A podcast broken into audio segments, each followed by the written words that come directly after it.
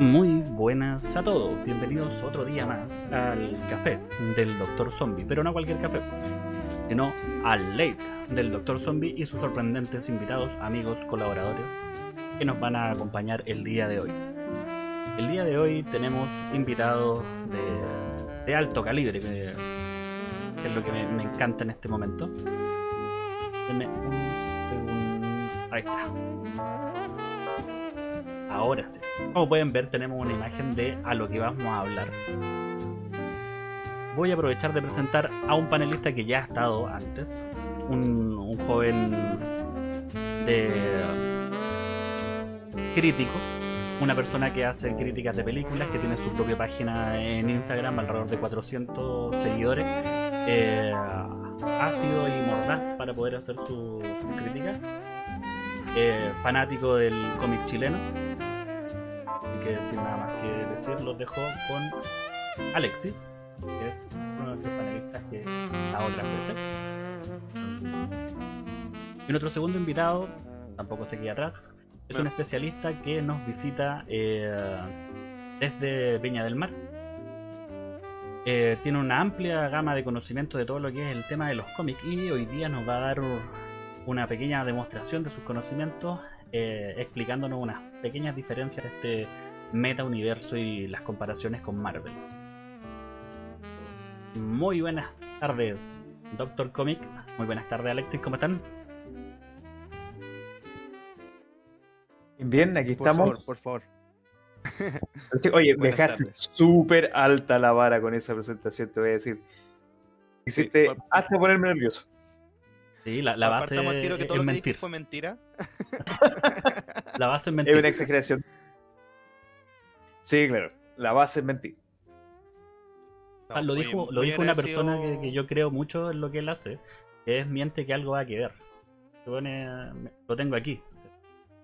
Geber, creo que era. Por ahí. Pablo Neruda, ¿no? ¿No?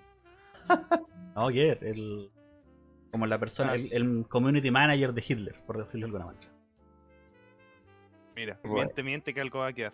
Que algo va a quedar, así es. Vamos a sacar las imágenes Eh, Muy mientras hablamos.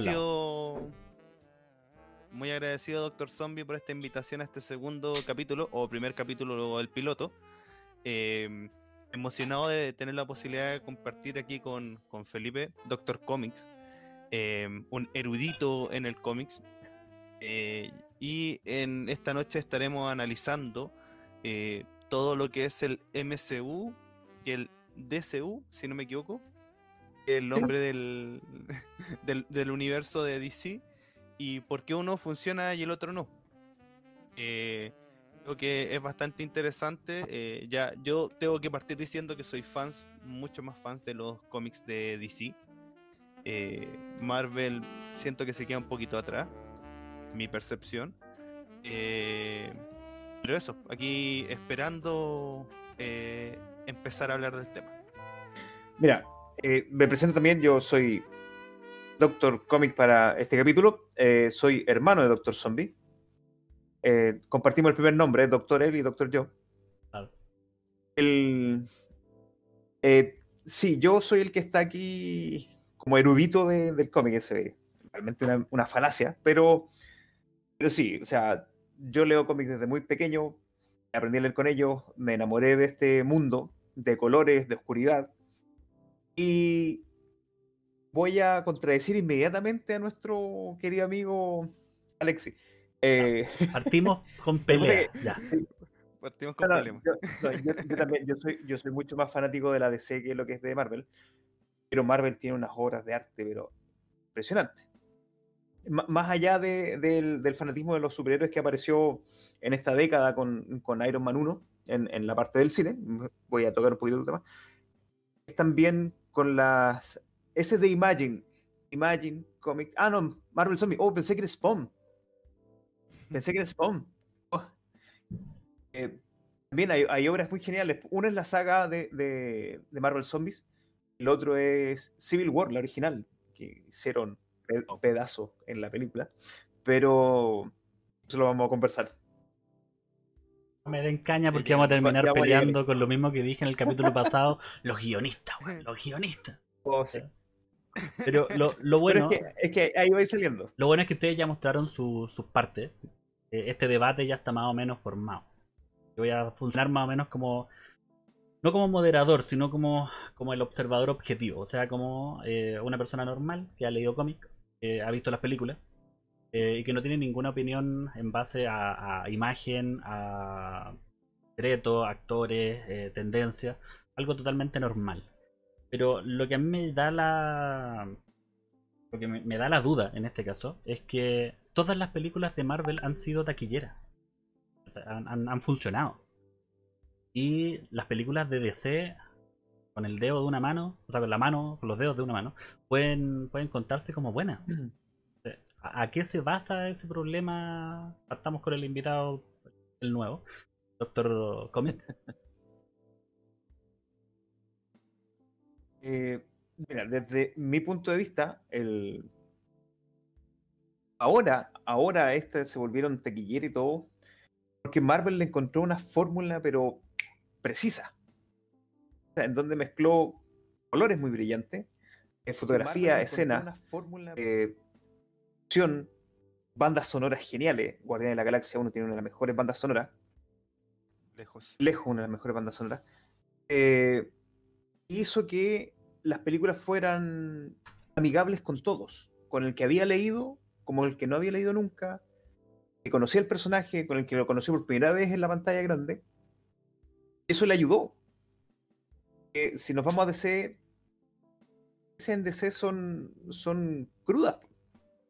Eh, muchos vilipendiaron la película eh, Batman vs. Superman, pero si tú la ves, tú sabes de dónde salió todo.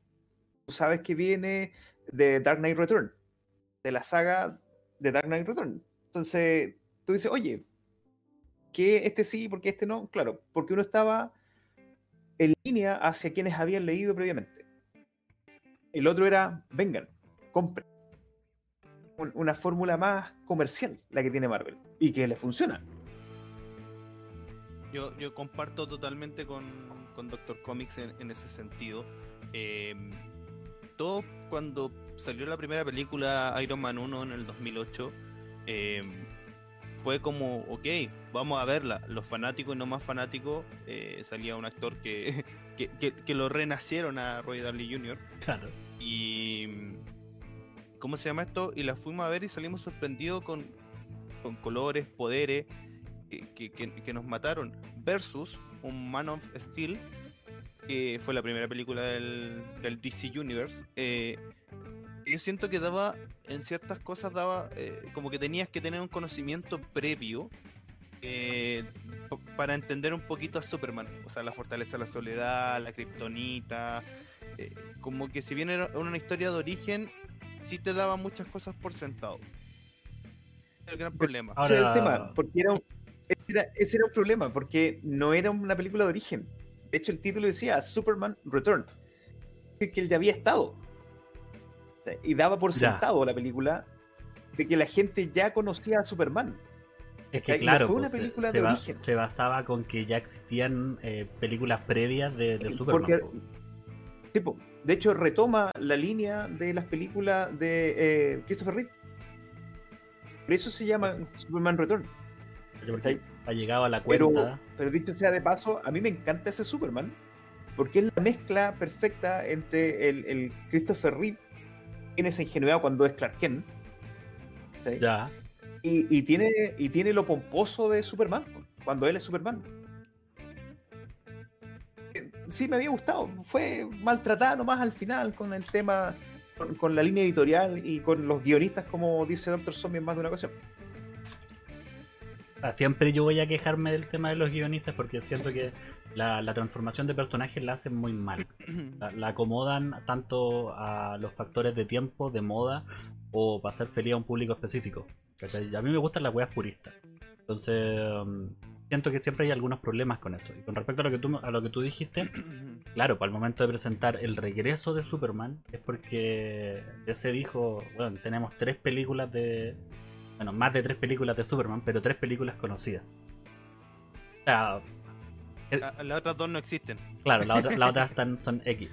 Pero en base a eso no necesitamos presentarlo. ¿Cachai? El tema es que ahí Marvel dijo, no, yo tengo series, yo tengo un animado, mi público me lo conoce. Pero tal vez hay gente que no. ¿Cachai? Quiero que se arrancante desde el principio y me tira Batman origen. Ahí es, es cuático, la, la partida por lo menos. Perdón. Yo creo que eso, eso marca un, un buen punto de, de separación. Porque DC en un principio apuntó a que, oye, mi material ya lo conocen. O sea, consúmalo. Y Marvel, por otra parte, dijo, como decía el Dr. Zombie, yo apunto hacia arriba porque aquí me queda la imagen. Eh, Dr. Zombie dijo que, no, pues Marvel dijo, abramosle la puerta a todos. A todos, a los impuros y a los eruditos. Y que todos se suman. Yo, yo debo admitir que al igual, al igual que mi hermano, más de una vez critiqué eso. De que, oye, yo quería ir a ver algo purista. Y un amigo me dio una gran frase. Si tú quieres ver algo igual que los cómics, lee los cómics, no te queda otra. Porque Claro. no vas a encontrar ninguna película live action, porque después vamos a, meternos un poco en el tema de las series de animación o películas de animación de la DC, que son hermosas, me encanta, porque son calcadas del cómics. Sí, po. Eh, que de hecho es la fórmula de por qué en algunas cosas la animación le gana. Eh, Pero ant- antes de soltar el tema de, de, Superman del pasado, eh, yo soy más o menos especialista en lo que son las películas clase E o, de mala calidad o las malas, ya para qué mandar. Una de mis películas favoritas de superhéroes es Steel. ¡Oh, qué mal esa película! ¿ya? Bueno, es la mejor manera de ver a, a Shaquille O'Neal transformándose en Steel. Como eh, este militar que más encima era ingeniero y era la mezcla entre un Tony Stark y un Superman. Y ahí se sube a la moto y coloca el martillo, weón. O sea, al güey le hubieran puesto el pelo rubio y me metieron a Thor en la película, weón. Yo me enamoré de esta película y Pero que está basado en el personaje Steel. Que viene después de la muerte de Superman. Parece él, que es un ingeniero, pero afroamericano, con martillo. Por martillo. Claramente la versión Fruna fue lo que sacaron en, Ah, en el cine. Perdón, Pero pero, ver a, a hombros sensuales en, en una película siendo la, la personificación de Steel eh, es una weá sensual. A mí me, me pasan cosas cuando veo esa película. Que estamos hablando el día de también. hoy. Sí, estamos hablando de una película del año de la pera. Entonces, Eh, es 1997. del 97 esa película. Del 97. Y claro, tenía una, una calidad de producción. No sé si buena. Es que no sé ni siquiera si era buena No, no, para, no. Ese, para ese periodo de tiempo. Yo siempre que hablo con gente, uno tiene que mirar las películas con contexto y dentro del contexto está a qué público apunta el año y la tecnología que tenían. Eh, Steel apuntaba a un público weón, random, o sea, era casi estas películas que no eran para el cine. Antiguamente sacaban las películas directo al blockbuster. Voy a ir a buscar mi carnet que se me acaba de ir a la chucha. ¿Cachai? Entonces, eh, Steel era eso. Pero el problema es que su amalgama fruna, como dijiste tú, es chistosa y es buena. Yo la tengo como una de las buenas películas como para recordar. Steve no es Robocop, ¿o no? ¿Qué son- Él, es más joven que nosotros. No, no, no, no, pero me refiero a la construcción del personaje, porque se ve bastante ahí como un Robocop sin la, la parte frontal. Eh, sí, claro. Lo que pasa es que el, el personaje Steel eh, nace, como te decía yo, después de la, del cómic Muerte de Superman. En donde este, mucho Superman. este- Sí, lo que pasa es que este era un, un trabajador. Que trabajaba en la construcción, valga la redundancia. Y que fue rescatado por Superman. En algún, en algún punto. Y, y cuando. Y que su apellido es Steel. Eso, eso es genial dentro de los cómics. Hay que echar que siempre los apellidos los nombres hacen referencia a lo que ellos hacen. Ah, En este caso también. El, el tema es que cuando muere, él se ve como obligado a, a seguir su legado. Y era un ingeniero anteriormente que había construido armas muy poderosas y que cuando fueron utilizadas contra la, la población y cuando se dieron cuenta que sus armas estaban siendo distribuidas al mercado negro, él, él corta relaciones con eso y se transforma en, en este trabajador de- de la construcción. Y en Y él implementa su traje, con, que es una copia de lo de Iron Man, pero con capa de Superman. Pero siempre, siempre se ha jugado a eso. Eh, Marvel y DC siempre han jugado en, en copiarse historia o relacionados.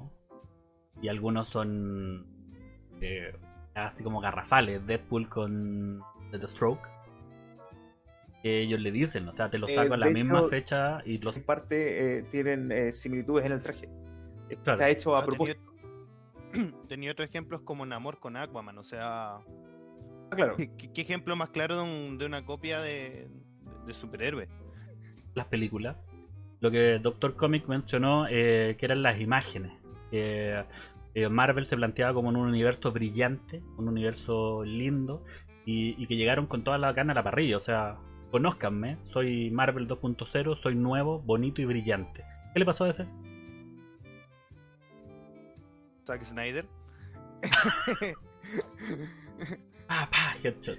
Eh, es que es la verdad, o sea, a mí me encanta como director Zack Snyder hizo una buena adaptación de Watchmen, sobre todo la versión extendida que viene en el, en el Blu-ray o DVD, eh, donde es mucho más eh, similar a al, al cómics. Pero eh, tenemos el problema de que, claro, parte de esto con Man of, Man of Steel, eh, que los de DC dijeron de alguna forma, loco, Marvel nos está sacando mucho tiempo de ventaja, necesitamos eh, tirar un plato fuerte y, y tira Man Man of Steel, que le fue bien dentro de todo, eh, y al tiro de inmediato tiran Batman vs. Superman. Que, que podrían haber lanzado una película de Batman primero, presentar a Batman y no. Y aquí caen en el error que ya habíamos hablado anteriormente, que era como dar por hecho que nosotros conocemos los personajes. Anda, el, en Batman vs. Superman se presenta a Batman en el, en el inicio, en, el. ¿Cómo se llama esto? Como en los créditos iniciales. Se presenta cómo nace Batman.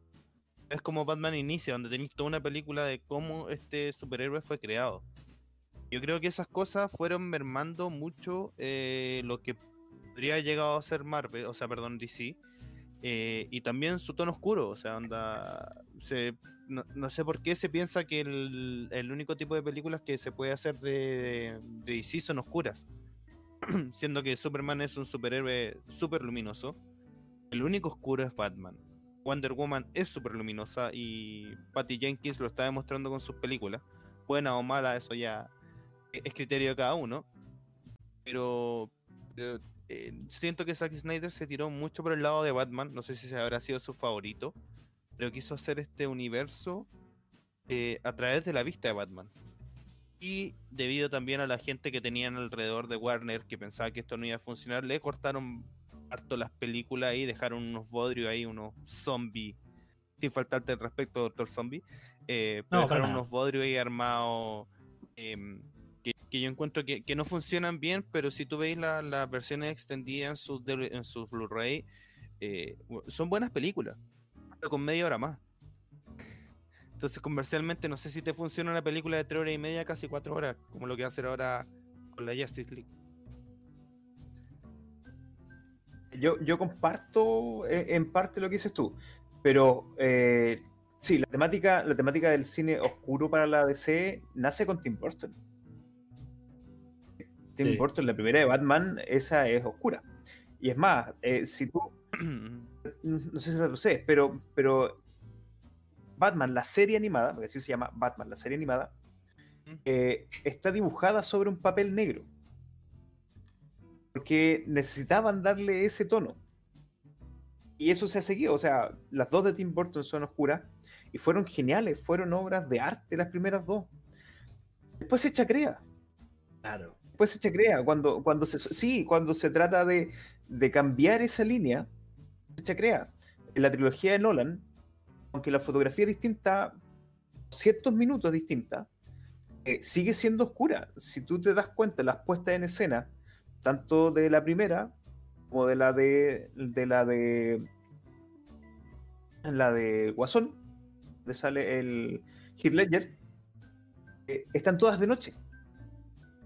Casi siempre se muestra a Gotham de noche. Solo en la tercera en que vemos a Gotham de día. Luz. De las tres, esa es la peor película. Claro.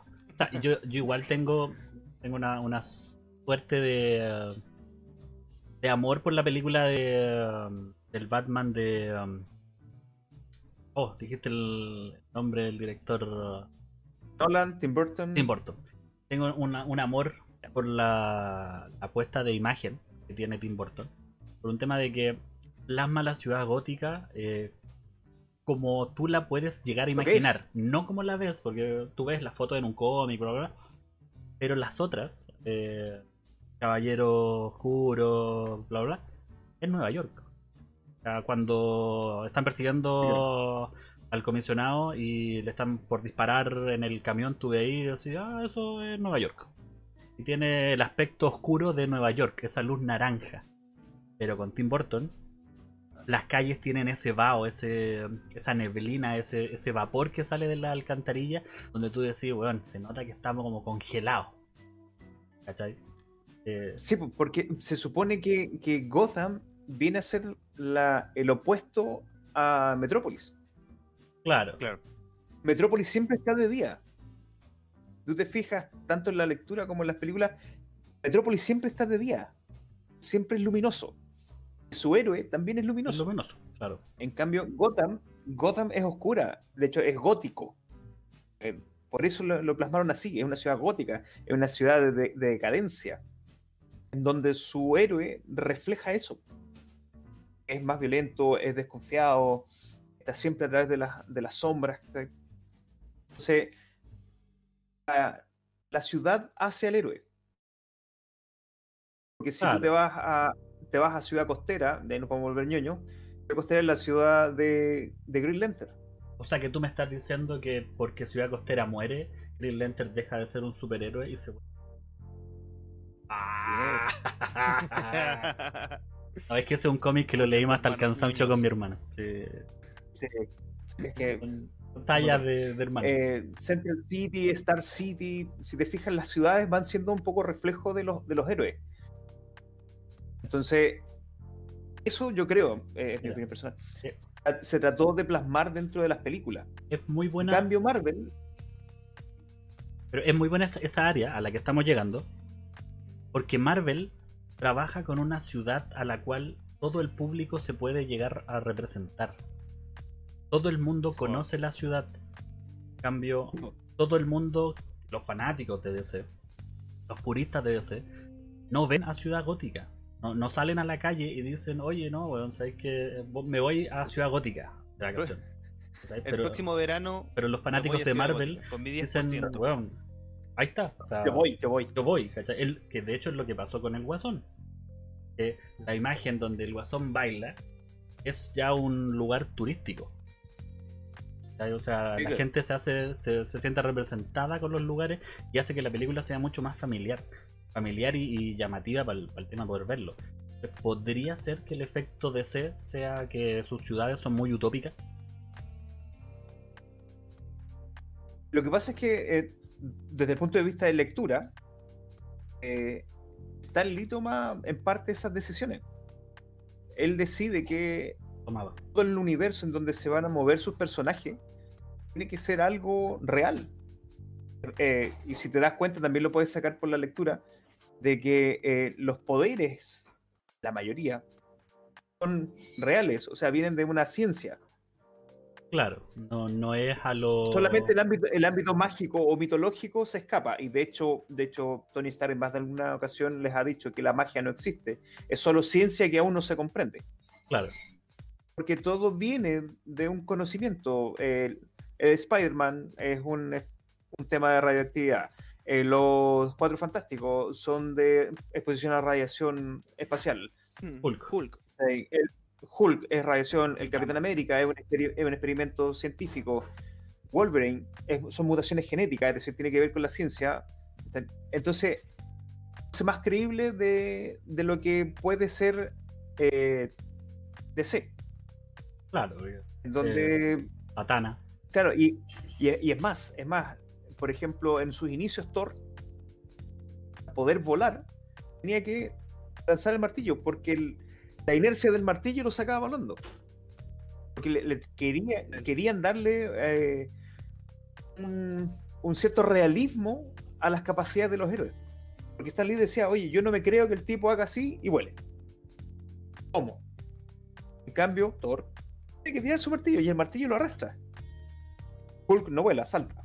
Pues, Claro. Pero ese, ese, ese es el tema, ¿cachai? A lo, que yo creo que estamos llegando al área medular de la comparación en lo que es las películas. Que al final DC optó por, por lo familiar y por lo, lo llamativo, podría, podría decirse. Y, o sea, perdón, Marvel. Y, um, y DC trató en cierto punto como de copiar un poco la, la fórmula y, y siento que no, no le resultó mucho. Suicide Squad.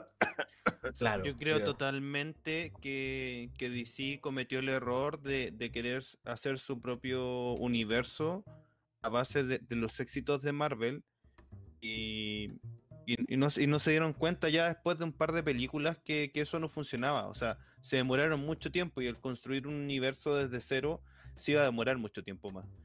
Entonces viene este cambio de paradigma con las películas de DC que fueron a sacar estas películas como aisladas, como Joker, que fue un éxito, eh, Aquaman, que, que- que también visualmente es espectacular, que es mucho más luminosa que, que todas las otras películas. Em, lo mismo ahora que, están que van a hacer con la nueva de Batman, que tampoco es parte de esta línea temporal, y que, al, que al final están haciendo como... eh, Como lo que Marvel hace con los cuatro fantásticos.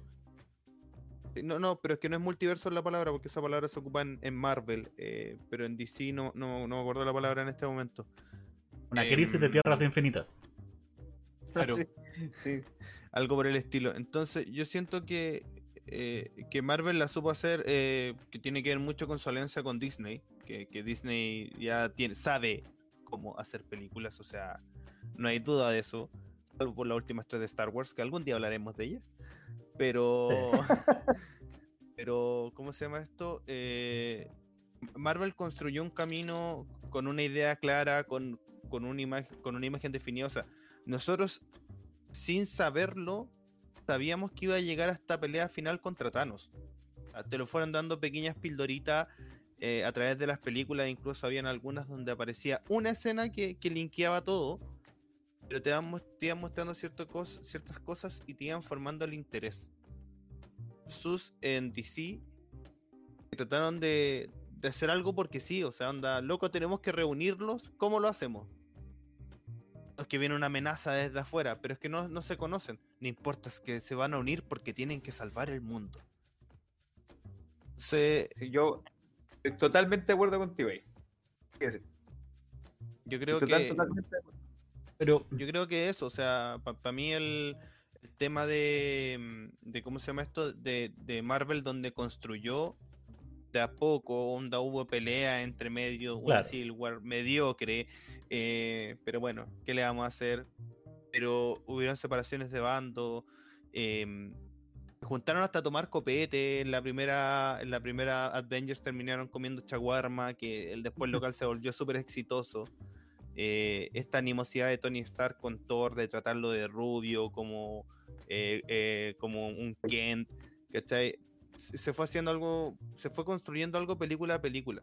Versus en DC que trataron de plasmar todo junto de un momento a otro sin generar esa interacción y, es- y- y sin generar el cariño por los personajes porque decían, Eso, decían, onda, existen es el punto. eh, eh, estos personajes existen, han existido X años, tienen que quererlos porque nosotros los vamos a poner en la pantalla. Ese, yo creo que ahí le diste el clavo justo. DC no ha, no ha logrado el entender que tiene que hacer que la gente se encariñe con sus personajes. Intentó hacerlo con Superman después de que tuvimos eh, a Christopher Reeve, que él es el Superman en nuestros corazones. Y, y Batman quedó ahí porque lo fueron cambiando en todas las películas, excepto en Batman y Batman Return, que es el único que se mantiene de las antiguas. En la trilogía de Nolan te crearon este, este Batman en donde mostraron un inicio, que de hecho ese inicio está basado en Batman Year One de Frank Miller, que tremendo cómics. Eh, de ahí para atrás, o, perdón, de ahí para adelante, no, no generaron esta sensación de encariñamiento con el personaje. En cambio, a, a Tony Stark, oye, le dieron un inicio, eh, es carismático de por sí, eh, le dieron una segunda película le pusieron unos personajes secundarios, pero que también te los fueron, fueron haciendo crecer. La Black Widow, oye, de a poquito fue entrando Fury, que aparecía muy de vez en cuando, pero tú, aunque no sabías quién era, te, te generaba esa, eh, eso, oye, quiero saber quién es, quién, quién aparece en la sombra. Eh, después con Thor también. Este rubio que llega, que es bien tontorrón. De hecho, detesto la, el cómo hicieron a Thor en las películas. Funciona para la fórmula Marvel, como lector lo, de- lo detesto. ¿sí? Eh, pero, pero yo creo que la piedra angular del fracaso de DC es lo que tú dijiste. No se le tiene cariño a los personajes. No está encariñado con ningún personaje, salvo Gal Gadot, aquí en mi corazón, y siempre va a estar aquí en mi corazón. Ella es la O sea, para mí, para mí, el, alguien que logró eh, como lograr ese cariño, y, y quiero por favor aquí que se publique ah, y que se le avise ahí a, a Warner que quiero mi película de Ben Affleck como Batman. Quiero... vean, Ben Affleck para mí es el mejor Batman que existe. el momento sí. Sí, estoy totalmente de acuerdo. Y de hecho, yo tuve una discusión con mi señora porque no le gustó cuando vio Batman vs Superman. Dijo, no le había gustado la interpretación de Ben Affleck. ¿Por qué? Le digo. Es que, es que no es el, el- el Bruce Wayne que yo conocía, que es como Playboy por la trilogía Nolan, donde él, él hace su personaje Bruce Wayne que es como canchero. Claro. Este, este como que no, como que siempre está enojado.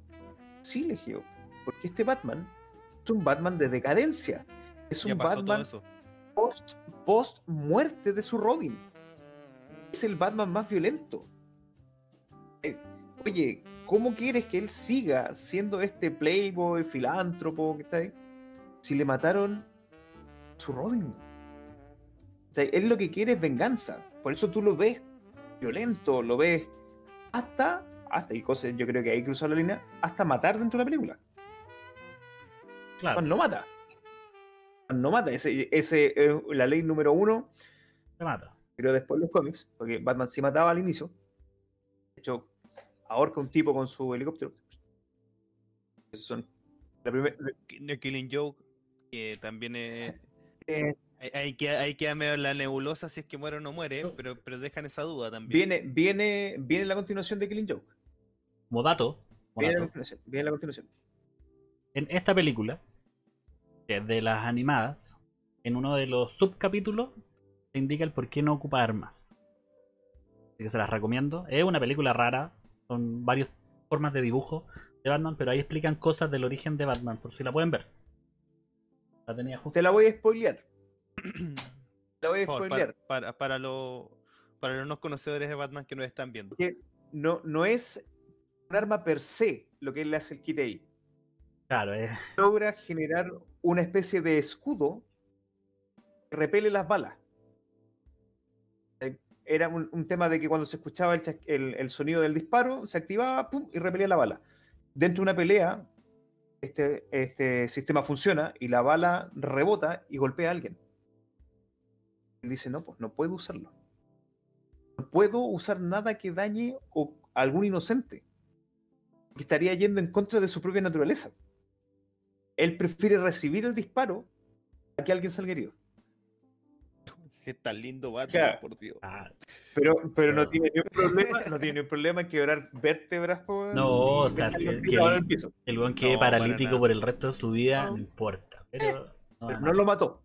Bueno, no Podríamos entrar a la, a la eterna discusión. ¿Batman vendría a ser de derecha o de izquierda? Pero no vamos a entrar ahí porque si No, no, no, no, vamos a tener muchos Todavía problemas. no, no, No, nos no, vamos a sumergir Yo los quiero, en esto. La, la política no es algo. tema. Dale. Eh, sí, no, yo los quiero llevar a otro tema para salir de ahí. Salgamos de ahí. Sale, corramos sale de ahí, sale de ahí. Eh, sí, no. Doctor Comics, quiero saber para ti cuál ha sido la película de Marvel, este MCU, que más has disfrutado. No la mejor, no la peor, sino la que más has disfrutado. Uy, qué difícil. Eh, yo creo que estaría entre Iron Man 1, que fue el inicio, y cuando Tony Stark se pone por primera vez el traje completo.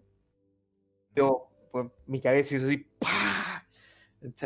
Oye, gocé, Un mundo de posibilidades. pero es que gocé como cabro chico cuando el se le iba colocando. Me acordé de, del opening de la serie animada de Iron Man, donde aparece una Uh, escena muy similar. con su pelo largo.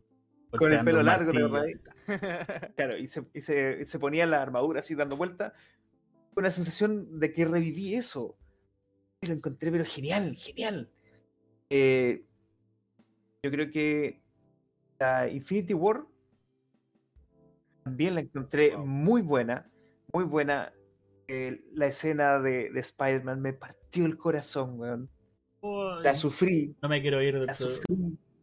Sí, weón. yo- Spoiler, no, spoiler, hay gente que no la ha visto. No, ya, a esta fecha. si, no altura la han visto, ¿qué están viendo este programa, weón? Váyanse. Pero, pero yo creo que eh, ese sería Iron Man 1 al- en tope porque fue el inicio de esta de esta de este mundo de posibilidades que había y yo creo que Infinity War porque es un- más que un game yo creo que Infinity War porque es la cúspide de Sí. de esta unificación Sí. del universo la- en Endgame no Endgame solamente fuera- unificó el universo, sino que unificó a las personas. Eh, Porque, por ejemplo, mi señora no ha leído un cómic en su. Ella, a los que no saben, mi señora prefiere leerte un paper de cómo operar a un animal o hacer algún procedimiento quirúrgico a leerte un cómic. Es para ella mil veces más interesante. Pero ella quería ir a ver eh, Infinity War o Endgame. Eh, ella y lo, quería con ansias, ¿cachai? Ella se enamoró del universo Marvel a través de, las películas, o sea, si unificaron más que solo simples superhéroes. Se transformaron en un gusto general pa- para todo el mundo. Eso es... Para mí, para mí, Power. es Power. Para, para mí, Endgame no, no existe porque le falta el respeto a volver al futuro. Y si a alguien le falta el respeto a volver al futuro, no existe. No existe. Pero llevándote a la misma pregunta a ti, Doctor Zombie, para ti, ¿cuáles son las mejores películas o las que más tú disfrutas? No las mejores, las que más tú disfrutaste del MCU. Las que se tengan en la memoria. Si quieres, te, la- te las digo ah, por orden cronológico. Cronológico. Ah, hmm, hmm. La verdad es que el, el origen obviamente de, de Iron Man siempre es entretenido y todo, todo lo que queráis. Pero no, no me sentí tan representado. Yo soy de. Yo soy de los que vibraron con Spider-Man desde, desde los inicios, cuando estaba la, la ¿Cuál animación. Espérate, explicando. Cuando estaban las animaciones de Spider-Man donde era un universitario con pera cuadrada y la eh, Mary Jane era pelirroja, porque para los que no saben, Mary Jane era pelirroja del club de teatro y media casquivana. Pero el. Por Dios, por Dios, no, no estamos pa- en esos tiempos. No, estamos se- en tiempo de decir esas cosas. Seamos políticamente incorrectos, weón. Mary Jane no era morena, no era enana, no era del club de debate. Ojo, ojo, Zendaya no hace de Mary Jane. No. Pero claro, pero ¿qué otra pareja tiene? No es Mary Jane. No es Pero, Mary pero Jane. espérate, espérate. ¿Tú, tú qué sabes más? de- ¿Viene de alguna, de alguna, de algún personaje de los cómics el, el personaje que hace ella? ¿O es una invención, tú crees, como de, de cómo se esto de la película?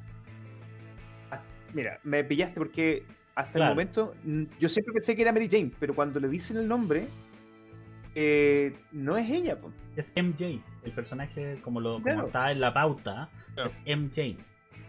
Eh, que lamentablemente, si te la venden así, eh, tú Claro, decías, de ah, claro, María Voy a llamar Juanita. María José. Claro. pero- claro. Se llama Michelle, se llama Michelle Jones. Entonces, Es MJ.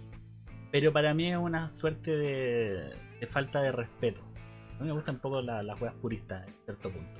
Entonces que le hayan generado a este personaje hace que por lo menos la gran mayoría de los de los Spider-Man de esta línea genera un, un problema. Es como comer cabrita y tener una pepa. A mí me gusta mucho el Spider-Man eh, anterior a ese. Para responder la pregunta de, de Alexa. Eh, cuando pelea con el lagarto, donde aparece Gwen Stacy. Andrew Garfield. Ah, De Andrew Garfield. Ah, Porque de hecho me, me, me gusta mucho la, la representación de, de, de ella. Encuentro que su muerte Bastón. y todo eso es potente y es una película entretenida. Dinámica, habla de un inicio, nuevo inicio. Eh, yo dejaría esa como una de las películas que más me gusta a mí. Eh, del universo de Eso Marvel. es Sony, no, no Eh, es. Esto no iba a decir, no Eh, pertenece pero- al MCU. Sí, lamentablemente está dentro y habla de, de Marvel, weón. Así que yo me quedo con eso. Me voy a salir un poco de las bueno. reglas y me quedo con Sí, esa. no- a- a- hablando de, de- hablando de ser puritano, ¿ah? Claro. Eh, saliéndose de las reglas. bueno, yo, yo para cerrar este, este círculo, a mí una película que, que me voló la cabeza eh, fue Black Panther. Sé que, que- que quizás no sea la mejor, pero la construcción del universo de Black Panther me llamó mucho la atención, onda... eh, este mm, esta ciudad oculta, ¿cachai? En África. A mí, a mí Wakanda me, me, me- me voló la cabeza. sí. ¿Oculta? Eh, ¿Está oculta? ¿Wakanda estaba oculto? No, pues no está oculta. Sí. Está en estación central. Wakanda está oculta. Oh, Nos van a banear, weón. Nos van a eso. Ah, sí, sí Eh, me arriesgo, pero la talla estaba servida. Así que. la otra, y la otra que a mí, me- a mí me gusta mucho y que la disfruto cada vez que la veo es Guardianes de la Galaxia 1 y 2 me, Sí. Esa Más, tiene- más allá de ser buena o mala, porque al final, si tú, tú buscas en todos los rankings y, y todo, te parece que la mejor película es, es Capitán América Soldado de Invierno, que es como más espionaje, más James Bond, más en esa onda. Estoy hablando, estoy hablando del consenso general de los críticos, no, no de nosotros. Claro. Pero a mí esa- esas dos películas me. un- por lo colorido y la música, las dos de Guardianes de la Galaxia me, me, Sí, me llaman sí. mucho la atención. lo- Que- de Lo que decíamos de bueno. inicio, Guardianes de la Galaxia tiene una de las mejores, una de las mejores bandas sonoras. Después de Guardianes de la Galaxia, ¿se chacreó el tema de ocupar canciones conocidas? Ojo, ese es, de nuevo, de nuevo ahí tú te das cuenta del error que comete DC al tratar de copiar la fórmula Marvel. ¿Eh? Cuando saca su 6 Squad, trata de imitar los colores, la fotografía y usa banda sonora similar. Pero- Tratando- a Queen. Sí, Sí, tratan, eh, tratan, tratan de, de que por ese lado hacer una mala copia de lo que hicieron con Guardianes de la Galaxia. ¿Te acuerdas en el capítulo anterior Pésimo. eh, que yo te decía eh, cuando algo, cuando un producto tiene una esencia, no sigue la esencia, se deforma a algo que el público no va a querer? Eh, Suicide Squad es William Smith y sus amigos peleando contra la bruja. ¿Cachai? Entonces, porque también no es Deadshot. Claro, de Es, hecho, es los actores de la- Focus más un resto. la presentación Sí, de, sí, es de. Will Smith como Deadshot es, es- es buena, o sea, hasta que te saca la máscara. Eh, se ve que el buen tiene todo el, traje con la paradores, hace los cálculos y toda la weá, pero después nunca más eh, es como que necesitan ponerle la cara. A mí, a mí, me empelota el Deadshot de Will Smith. Que Deadshot es un personaje que es el arquetipo del redneck gringo. Es racista, es homofóbico, usa los bigotes así. Me lo corté. Es, Floyd es el redneck por esencia. No puede ser negro. weón. Puede ser negro. No tengo nada contra, contra el, el cambio racial en ciertos personajes. Pero ese no. Porque le Ese quita no parte- me lo toquen. porque ese, ese quita parte de la esencia.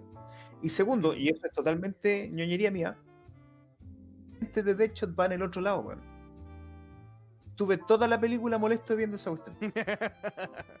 Te juro que me partió la guata saber en mi cabeza y decía, bueno, el lente va al otro lado, el lente va al otro lado, el lente va al otro lado.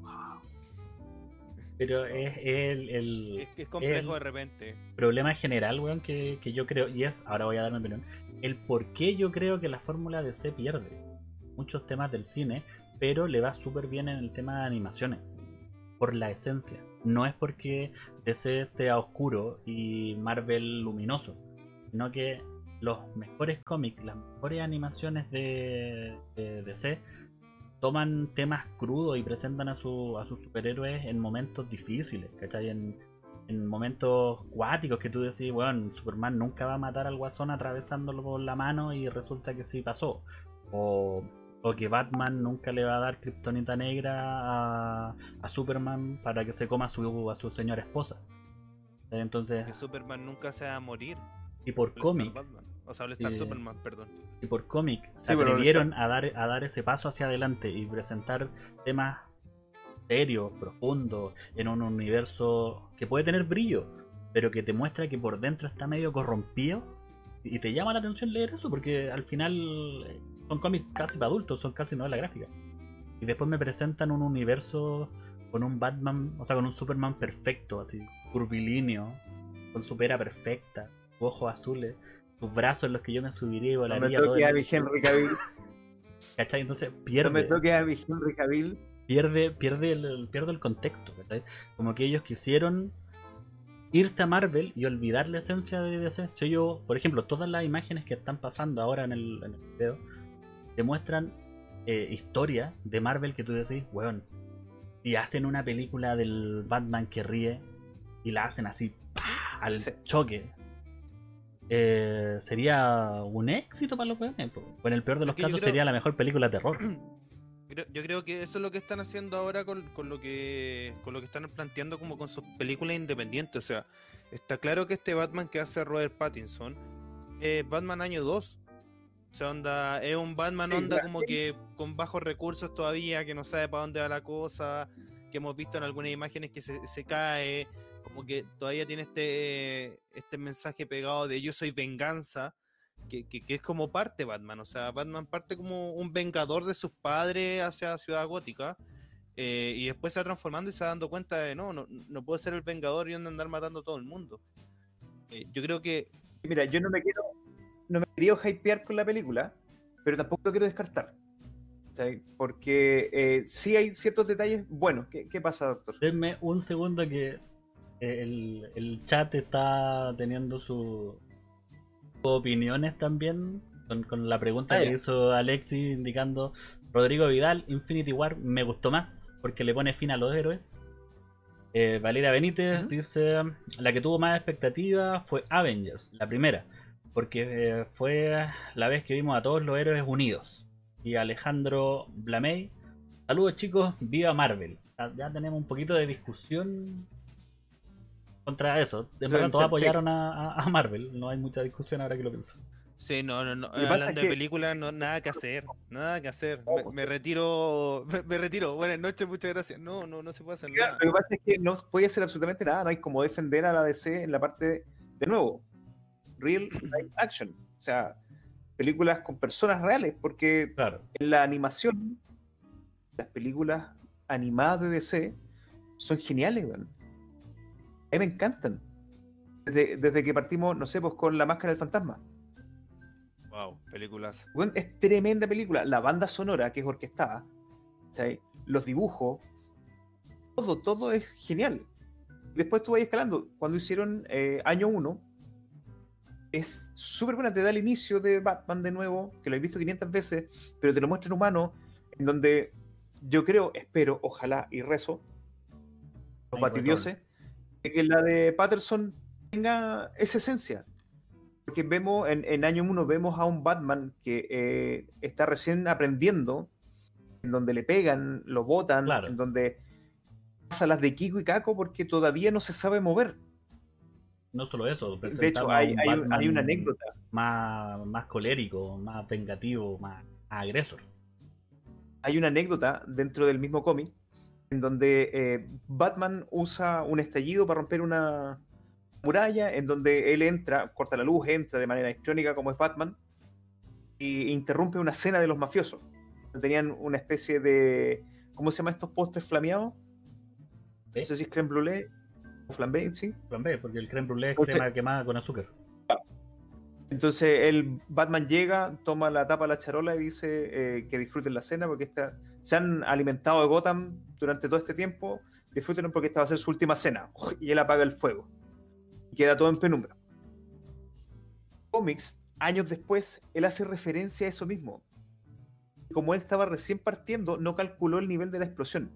Y fue tan fuerte, dice él, que se asustó y se meó.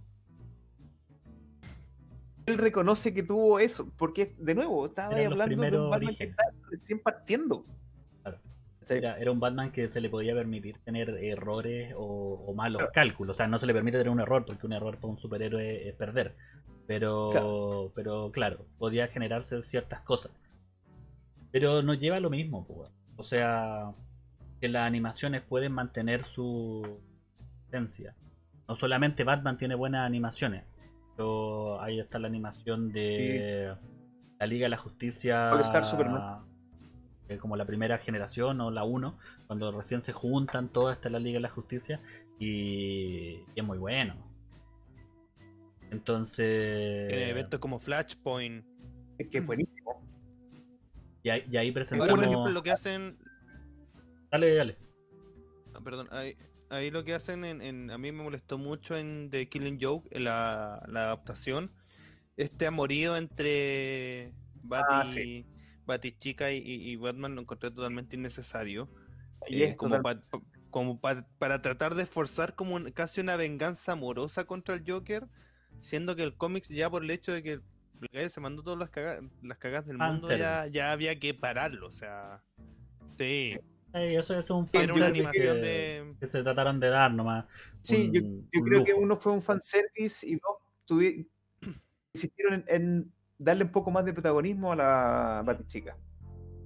Porque en The Killing Joke eh, es para que le den el balazo. Sí. ¿Está ahí? Y, y nada más. Ese, es- ese es su rol.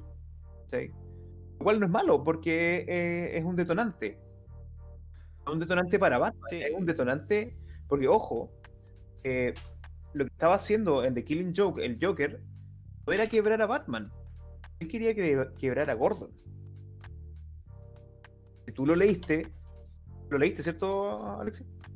eh, lo, tengo, lo tengo acá en mi, en mi revisión. Ya. Es que tiene que ser de cabecera. Él, Sí, él trata de romper a Gordon, porque después también lo secuestra, lo tortura, lo hace ver las fotos que le sacó a Bárbara desangrándose en el suelo. Se insinúa una posible violación de Bárbara. ¿Está ahí? Entonces, hermoso. Está ahí. va, A la mortaza dura. dura. Y él lo que quiere demostrar, el argumento, es que cualquiera puede ser como él, solo teniendo un mal día. ¿Y a quién trata de romper? Sí. Al más puritano, que no es Batman. Si él sabe que Batman no es puritano. Gordon, el que pelea según las reglas, según el libro. Y que de hecho, ya, que tú lo tienes en la mano, cuando Batman rescata a Gordon, Gordon le dice, lo vas a capturar, pero siguiendo las reglas. No lo dejes ganar. Tiene que ser bajo las reglas. Sí. Acá les traigo una Sí. pregunta desde el chat. Aquaman. Nos Ah. van a llevar a otro, otro superhéroe que tuvo un, un reinicio. Aquaman, el, el héroe que no servía para mucho, al menos que las misiones fueran en, en el agua. Dice, el de God, Nada que ver. paréntesis, paren- paréntesis. Sí, el, el, el Aquaman de la serie de los 90, weón, arriba un callito de mar, de mar. Qué denigrante imagen, weón. Big Bang Theory Lo lo, siento, dijo mejor. Aquaman. Así que, para responderle a Rodrigo Vidal, Doctor Comic, eh, tu opinión de Aquaman del universo God, porque él me estaba diciendo que nada que ver a lo que esperaba. ¿Te refieres al de Mamoa? ¿Sí? Sí. ¿O estamos hablando de, de cuál universo? Puso el de God, Ah, el de Momoa tiene que ser. al menos que Sí, sea Game of Thrones Eh, y ese Momoa. Sí, claro, eso me estaba pensando. Eh, Por un segundo si- te imaginaste a Aquaman arriba de un dragón, ¿verdad? dragón, Sí, sí. bueno, Khaleesi. Ah, no, como- Y ese no es Aquaman. Upa. No, no, no es Aquaman, por donde le- por donde es lo mismo que me pasa con Thor.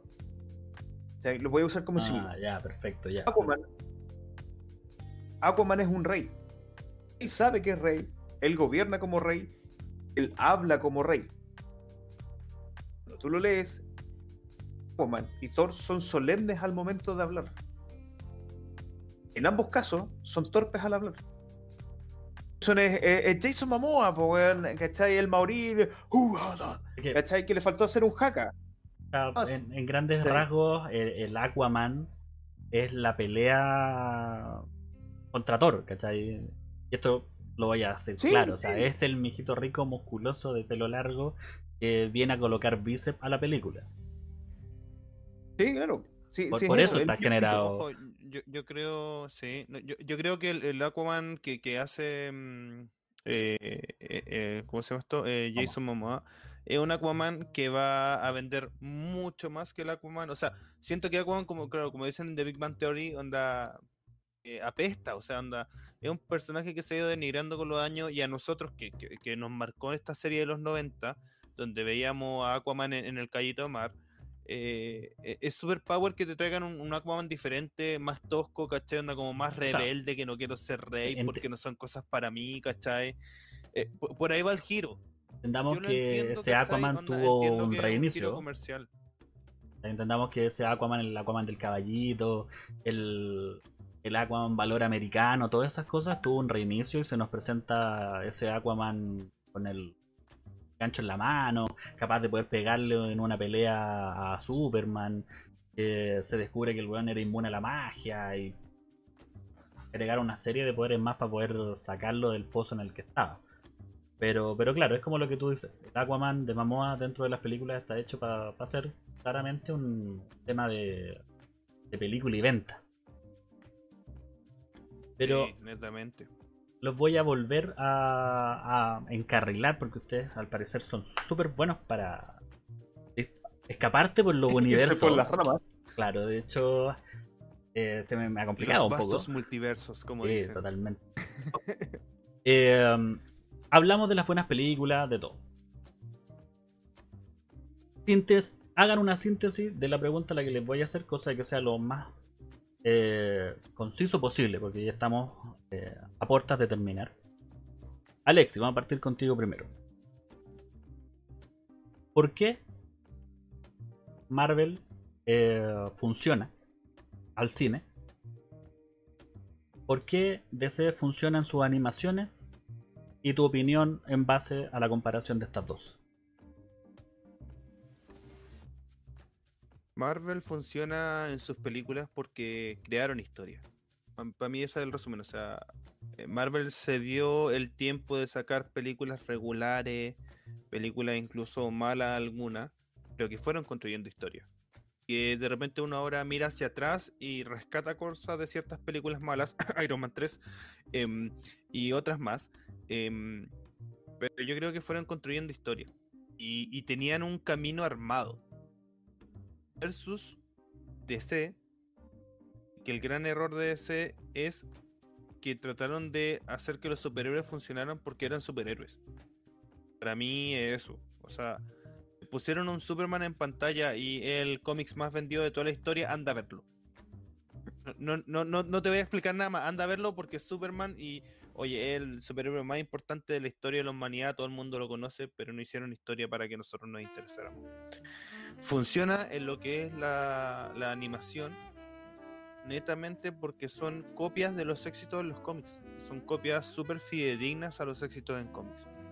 Algunos agregados, le sacan algunas cosas, pero siento yo de que ah, plasman esto en una película, movimiento, que tú te lo, a través del cómic se lo tienes que imaginar, que es súper bacán para la mente y todo. Aquí te lo arman como una secuencia, como una película, y eso llama mucho la atención. Pero yo no. Y lamento aquí se me. Más que la que hablamos del Batman el fantasma. eh, no creo. O sea, no recuerdo que DC sus grandes éxitos vengan de películas originales de. mm, de ¿Cómo se llama esto? De. de animación. Sino que vienen más como reboot de cómics exitosos. Parten desde ahí ya con muy buena. con muy buena base. ¿Quién no quiere ver una adaptación de Killing Joke? ¿Quién no quiere ver una adaptación de All Star eh, Superman? ¿Quién no quiere? A mí es eso. Y yo creo que DC tiene mucho trabajo que hacer, mucho trabajo que hacer para alcanzar a Marvel. Yo creo que lo más inteligente es lo que están haciendo ahora, que no es ni siquiera alcanzarlo, sino que es como hacer películas separadas que funcionen. Quizá en un futuro juntarlas todas en una crisis infinita. Anda a saber tú, imagínate al, al Joker de Leto con el Joker de de Leyer no puede ser, pero No, solo tenía el onda. de Phoenix o claro, el de Tim Burton. Una referencia. claro, claro. O, o claro, con. O traer de vuelta al Batman de, de- de los 90, em, Michael Keaton, ¿cachai? Onda. Y, y colocarlo al lado, em, ¿cachai? de- del Batman vigente o del Batman de Pattinson. Quizás sea bastante entretenido verlo. Pero yo siento que eh, eh, eh, es interesante lo que está tratando de hacer DC porque está tratando de descubrir su camino. Pero para ver si funciona, tendremos que esperar un par de años más.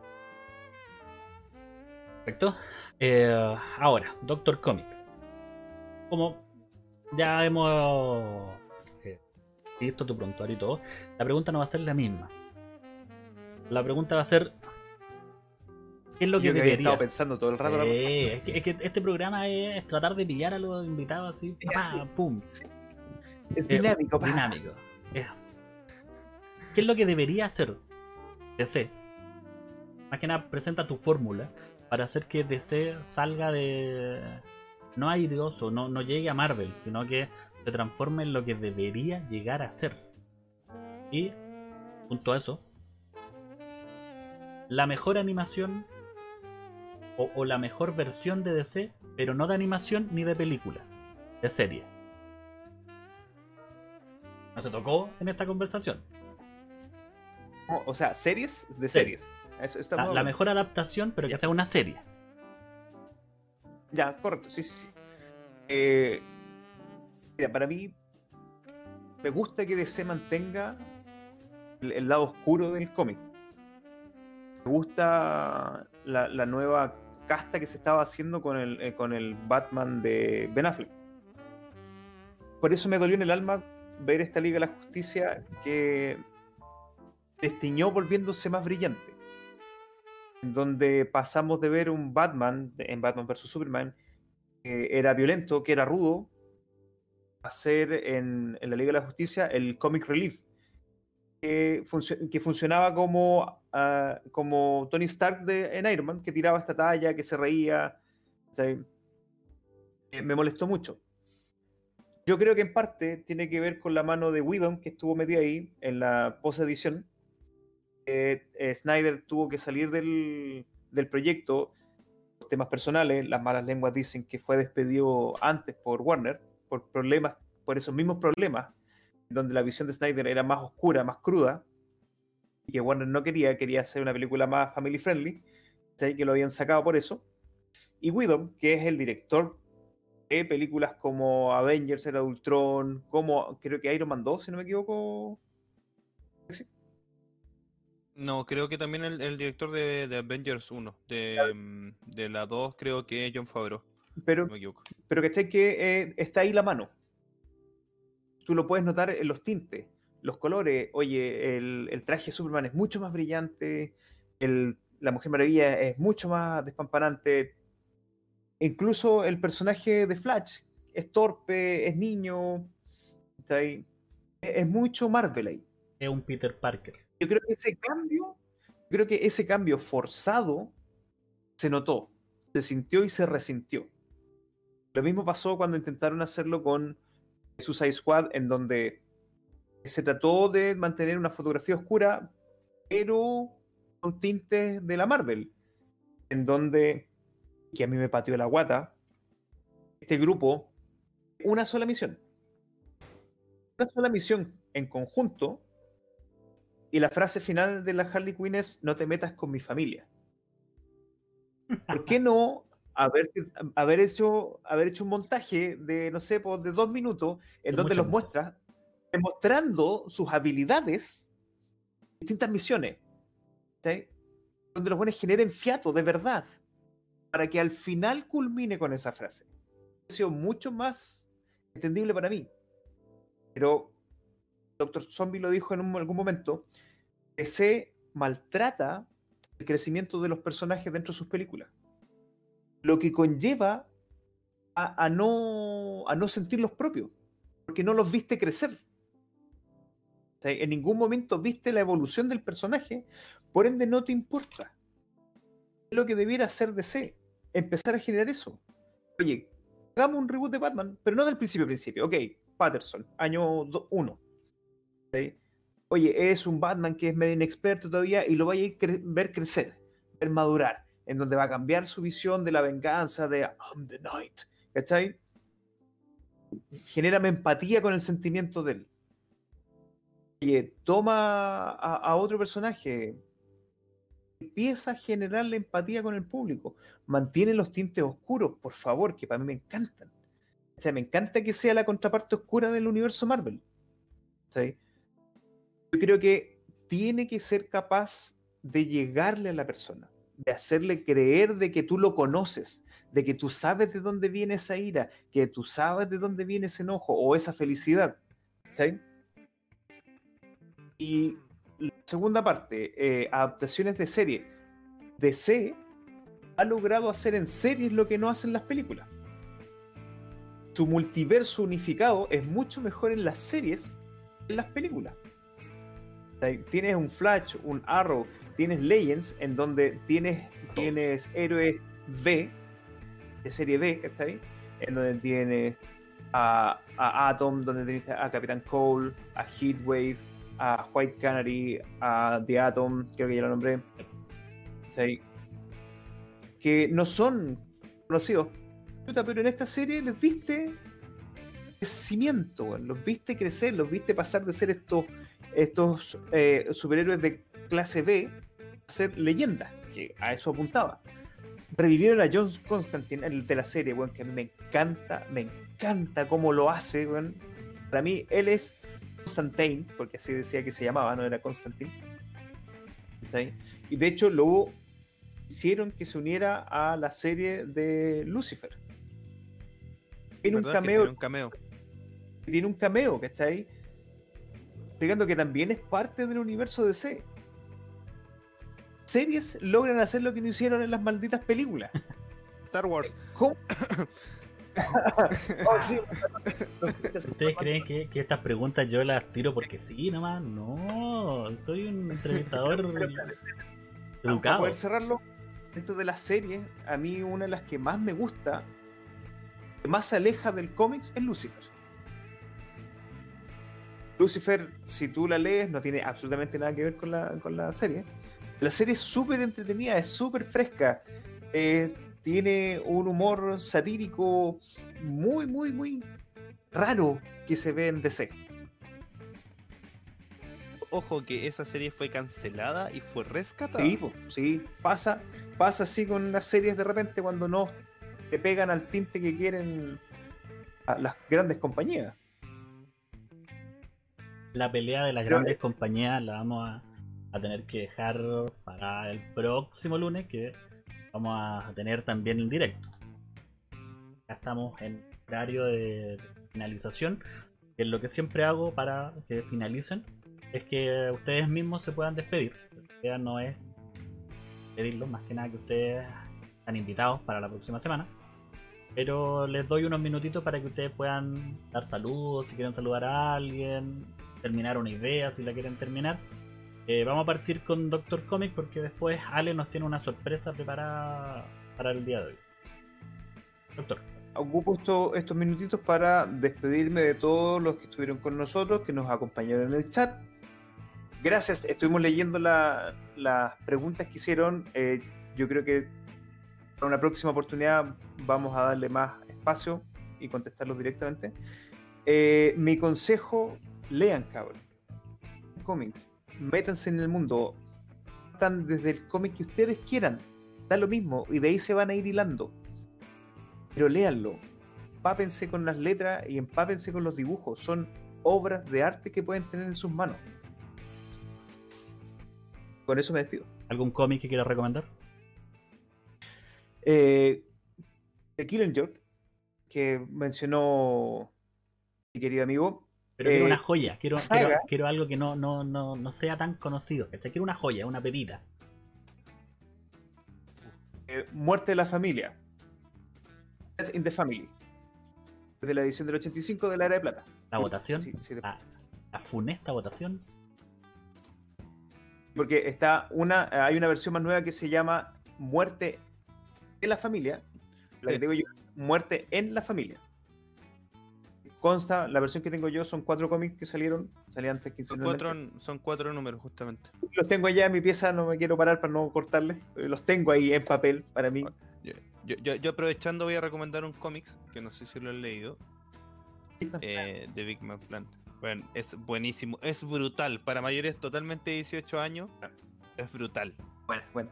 Es de, es de una persona de baja estatura, eh, el cual lo hacen formar parte de la guerra de Vietnam como de un Suicide Squad.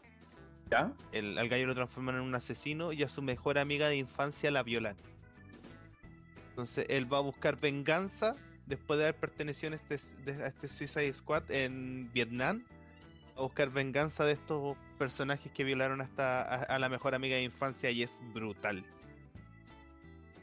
Ya, ah, una viñeta más mostrable. Claro, ojalá que no, no tenga. Pero mientras Alexis busca la viñeta, La- la- lamentablemente todas las páginas tienen sangre, así que se los recomiendo para que lo lean nomás. como, como, como dato rosa, Doctor Comic tenía un cómic número uno de Superman, obviamente no el original. ¿no? Y yo se lo rayé.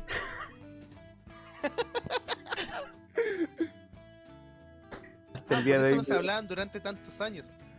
No, estamos hablando de que yo tenía, no sé, cuatro años y todo, pero me acuerdo. Lo tengo en la mente. Eh, voy a hacer, voy a hacer un- una última acotación. Eh, siguiendo un poco la línea de, lo- de los cómics así medios B, eh, voy a ver si te puedo mandar la imagen para que lo coloques tú en el canal después. Mándalo. Eh, es, eh, se llama Uber, ¿Como la aplicación? con la aplicación, pero con dos puntitos arriba de la U. Eh, que estamos todavía en la Segunda Guerra Mundial y se ha creado super hombres, Ubermen, que era el sueño nazi. Y también es súper sangriento, súper crudo eh, y realmente una joyita que hay que leer.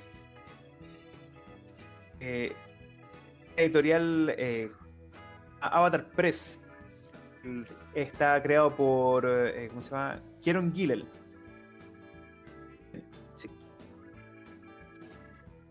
Muy, muy bueno. Ahí de repente va a salir en la pantalla para que lo vean. Si tienen la oportunidad de leerlo, por favor, léanlo. Es muy, muy bueno. Creo que tenía todo preparado para. Todo tiramos al tiro a la pantalla. Dame unos un segundos cambio. mientras. A a mí me encantan estos cómics como medio serie B, que, que, que en realidad, eh, son- si bien son fáciles de encontrar, no son mainstream. Sí, claro. Eh, pero, pero yo te digo, Felipe, por favor, date el tiempo, descárgalo ahí en PDF, no sé, en CBR. De bueno, hecho, ahí lo estamos es, viendo. es Ya, maravilloso. lo, vamos, lo vamos a leer. Vamos a leer. Este y El último hombre Sí, y de la Ah, semana. sí, es muy bueno. es muy bueno. Es muy bueno Ahí también. está Ahí tú el- el cómic en pantalla, Felipe. otros. Ver. Tienen que, tienen que verlo, es sanguinario, crudo, víscera, y es gore. Es gore. Tal vez no, no a la altura de, de Crusade. ¿Te acordáis de ese? Uh, ¿Ese ese es cómic, muy bueno. Está dentro de mi temática de cómic. Es muy bueno. Y de hecho, todas las Tal ramas vez que no- se no- generan. De familia. Sea, tal vez no, no a esa altura, pero, pero sí bastante gore. Sí, eh, cumple, cumple con lo que promete, más que nada. Como lo que hablábamos el otro día de película de Depredador. Una que va a ver Depredador la ve porque sabe que va a haber un grupo de hombres musculosos peleando contra un extraterrestre, matándose, ver el choque de brazos que explota, ¿cachai? Entonces, sabes a lo que vas. Crusade es un, un cómic que no habla nada profundo. O sea, tiene algunas cosas, algunas temáticas y todo. Pero, pero tú sabes que la wea es gore, es crudo, que vaya a haber imágenes sangrientas que vaya a haber como la, la humanidad, porque inclusive los que sobreviven demuestran que muchas veces son peor que los que están infectados. No es de zombies, pero está dentro de mi temática. Tal vez un día de esto lo, lo traigamos con, con reseña. Así que muchísimas gracias, eh, Doctor Comic, por estar con nosotros. Eh, Ale, antes de que pasemos al nuevo segmento de- del canal, ¿quieres dar alguna reseña, algún agradecimiento, saludos? Hablando de lo gore, tenemos que recomendar la serie del momento The Voice. Eh, yo creo que veanla. Es un muy buen cómics y muy buena serie. La sátira total a, todo lo que eh, pasa en el mundo. Eso, no, saludo, saludo a, mi familia, a mi mamá, a todos. Eh, Hola, mamá, agradecer a la gente que nos ha visto. Sí, saludos mamá, estoy en la tele. vale, no me retes, estoy aquí. Ah. Ahora el programa completo es tuyo. Y te dejo con Pixar. Sí. Bueno, vamos a iniciar una nueva sección en este programa que es la recomendación de una película, serie. Eh, y esta salió el día 25 de diciembre. Fue un regalo de Disney Plus a, todos sus afiliados, que es la película Saul. Que eh, es de los mismos creadores de Intensamente, bueno, es del mismo creador, perdón, de Intensamente, de Up y Monster Inc. eh, que es como mm, en este momento vendría a ser el director más importante de que tiene Pixar y realiza esta película que, que de verdad eh, vuela la cabeza. Cuenta la historia de Joe Garner, que es un profesor de música de secundaria, eh, el cual siempre soñó con, con tener un, pertenecer a una banda de jazz. Y en el momento en que tiene la oportunidad a través de un exalumno que lo llama y le dice, oye, ven a tocar con, con, mi banda, tiene un accidente y este, este accidente hace separar a su alma de su cuerpo y lo lleva al gran antes. Que aquí es cuando la, la, la película se vuelve en, un, en una voladera de cabeza porque te habla de... Te habla, ¿cómo se llama esto? Te cuenta la, te habla de, de, del- de qué pasa en el más allá y qué pasa en el más acá antes de nacer. La temas súper importantes, súper tangenciales en la vida y te los trata de explicar de una manera súper simple. Con imágenes súper brillantes como pueden ver en el tráiler que estamos viendo. Eh, ha- habla de todos estos temas y provoca un tema de, reflexión bastante importante eh, al terminar de ver la película. Siento que es la película más adulta de que Pixar ha sacado hasta el momento. Si intensamente como que ya hacía un poquito jugar con esto, con, con, ay, con el enojo, con, con, con el miedo. Eh, la película lo lleva a otro nivel. O sea, el hecho de casi explicar como el origen de dónde somos y explicar también onda de que todo todas las almas antes de nacer tienen una chispa que esta, chip, esta chispa sería con el, el motor de vida.